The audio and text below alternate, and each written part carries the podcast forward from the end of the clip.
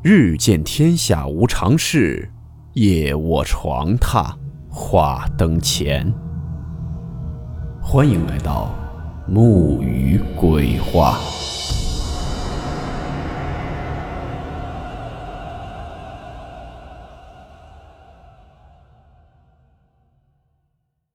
今天的故事是一位叫做琪琪的网友分享的他所亲身经历的事件。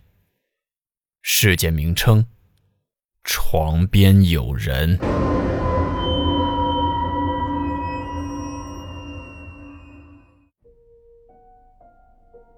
其实我是一个无神论者，从不相信鬼神一说。可我今天要说的事儿，却是我的亲身经历。两千年的时候，我家经营着一家废旧物品回收站，日子过得还算安逸。那年的年初一。我们一家人去山上祈福，看着他们张罗东西去拜神，我悄悄溜到山顶看风景去了。回来的时候，家人说我瞎胡闹，说拜神是件很严肃的事情，等等等等，说了一大堆道理，我压根儿就没听进去。可那晚发生的事情让我这辈子都忘不了了。那天晚上，我一直躲在被窝里看着重播的春晚。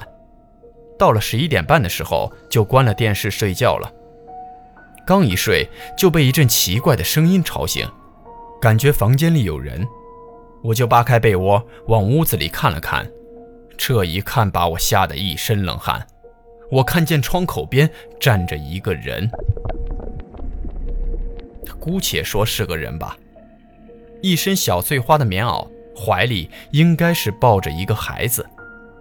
我不清楚大家看见这样的情形会怎么办，我当时反正是傻了，大冷天的把被窝都汗透了，我躲在被子里面，大气都不敢喘，只希望这位访客早点离开。可是，最不希望的事情发生了，他向我这边走了过来，我可以清晰的听到脚步声，还有就是自己的心跳声。走了几步。他停在了我的床尾，竟然坐了下去。我那可就是一张单人的席梦思啊！这么近的距离和一位不明访客接触，真的让我崩溃了。我伸手去开灯，奇怪的事情又发生了，灯不亮。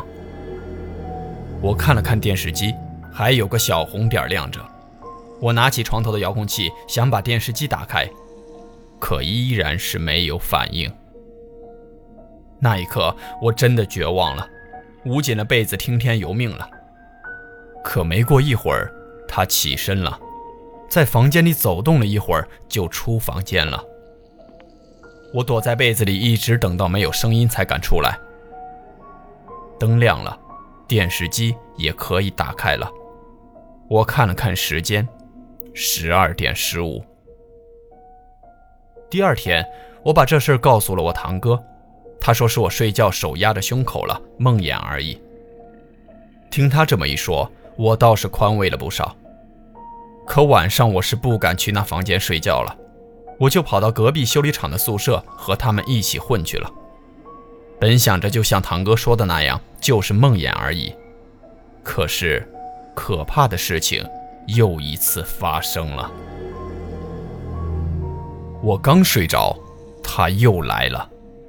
这次他就站在床前，一直盯着我，看得我整个人都瘫痪了，动都不能动。遇到一次是巧合，可这明明是跟上我了，让我彻底崩溃了。我记不清那晚我是怎么度过的。第二天，我赶紧把这事儿告诉了我老爸，老爸一听也吓着了，立马请了一位大师回来问个究竟。大师五六十岁的样子，没有电视上的道袍，也没有桃木剑，只是问了我一些事儿，拿了一个罗盘在屋子里转来转去。转完之后，他在那里掐算着，最后和我们说的结果，让我们一家人都不敢相信。他说，此地建楼的时候原本是一个山，推平后再建的，在山坳里有一个小水塘。曾经有一位怀孕的少女就吊死在水塘边。我当时就更不明白了，这和我又有啥关系呢？他说：“每个人都有三把火，一把在额头，另外两把在双肩。当火气旺的时候，脏东西都不敢靠近你；反之，当你火气不旺，或者额头的那把火消失的时候，你就可以看见他们了，他们也敢靠近你了。”我当时还斗嘴：“我个大小伙子怎么可能没有火气呢？”他说：“事发前你一定上过山。”我呆住了，确实是。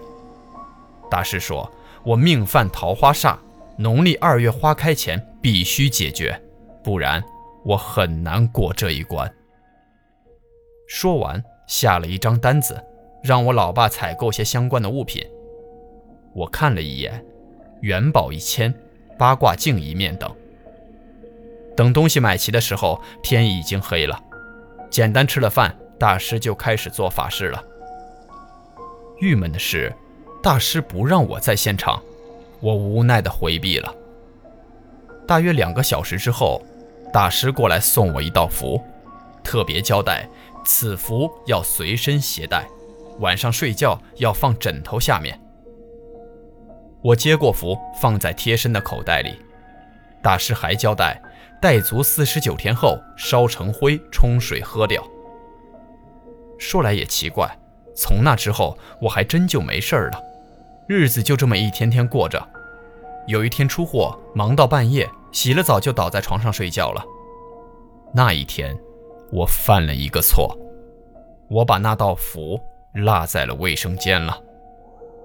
可怕的事情再次发生了，他又来了。这次的他全身都是白色的，恐怖到看了第一眼就不敢看第二眼了。我就看着他朝我走过来，那一刻只剩下恐惧了。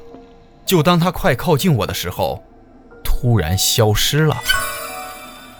我正疑惑的时候，老爸进来了，手里拿着那道符。他说去洗澡时发现我没有带着符，就给我送了过来。我没有告诉他刚刚发生的事情。我收起符放在了枕头底下，可我却再也没有睡意了。故事讲到这里，基本已经完了。你要是问我这个世界有鬼没有，我回答不了。我只能说，我说的是我的亲身经历。我姑且说说，您呢，姑且听听。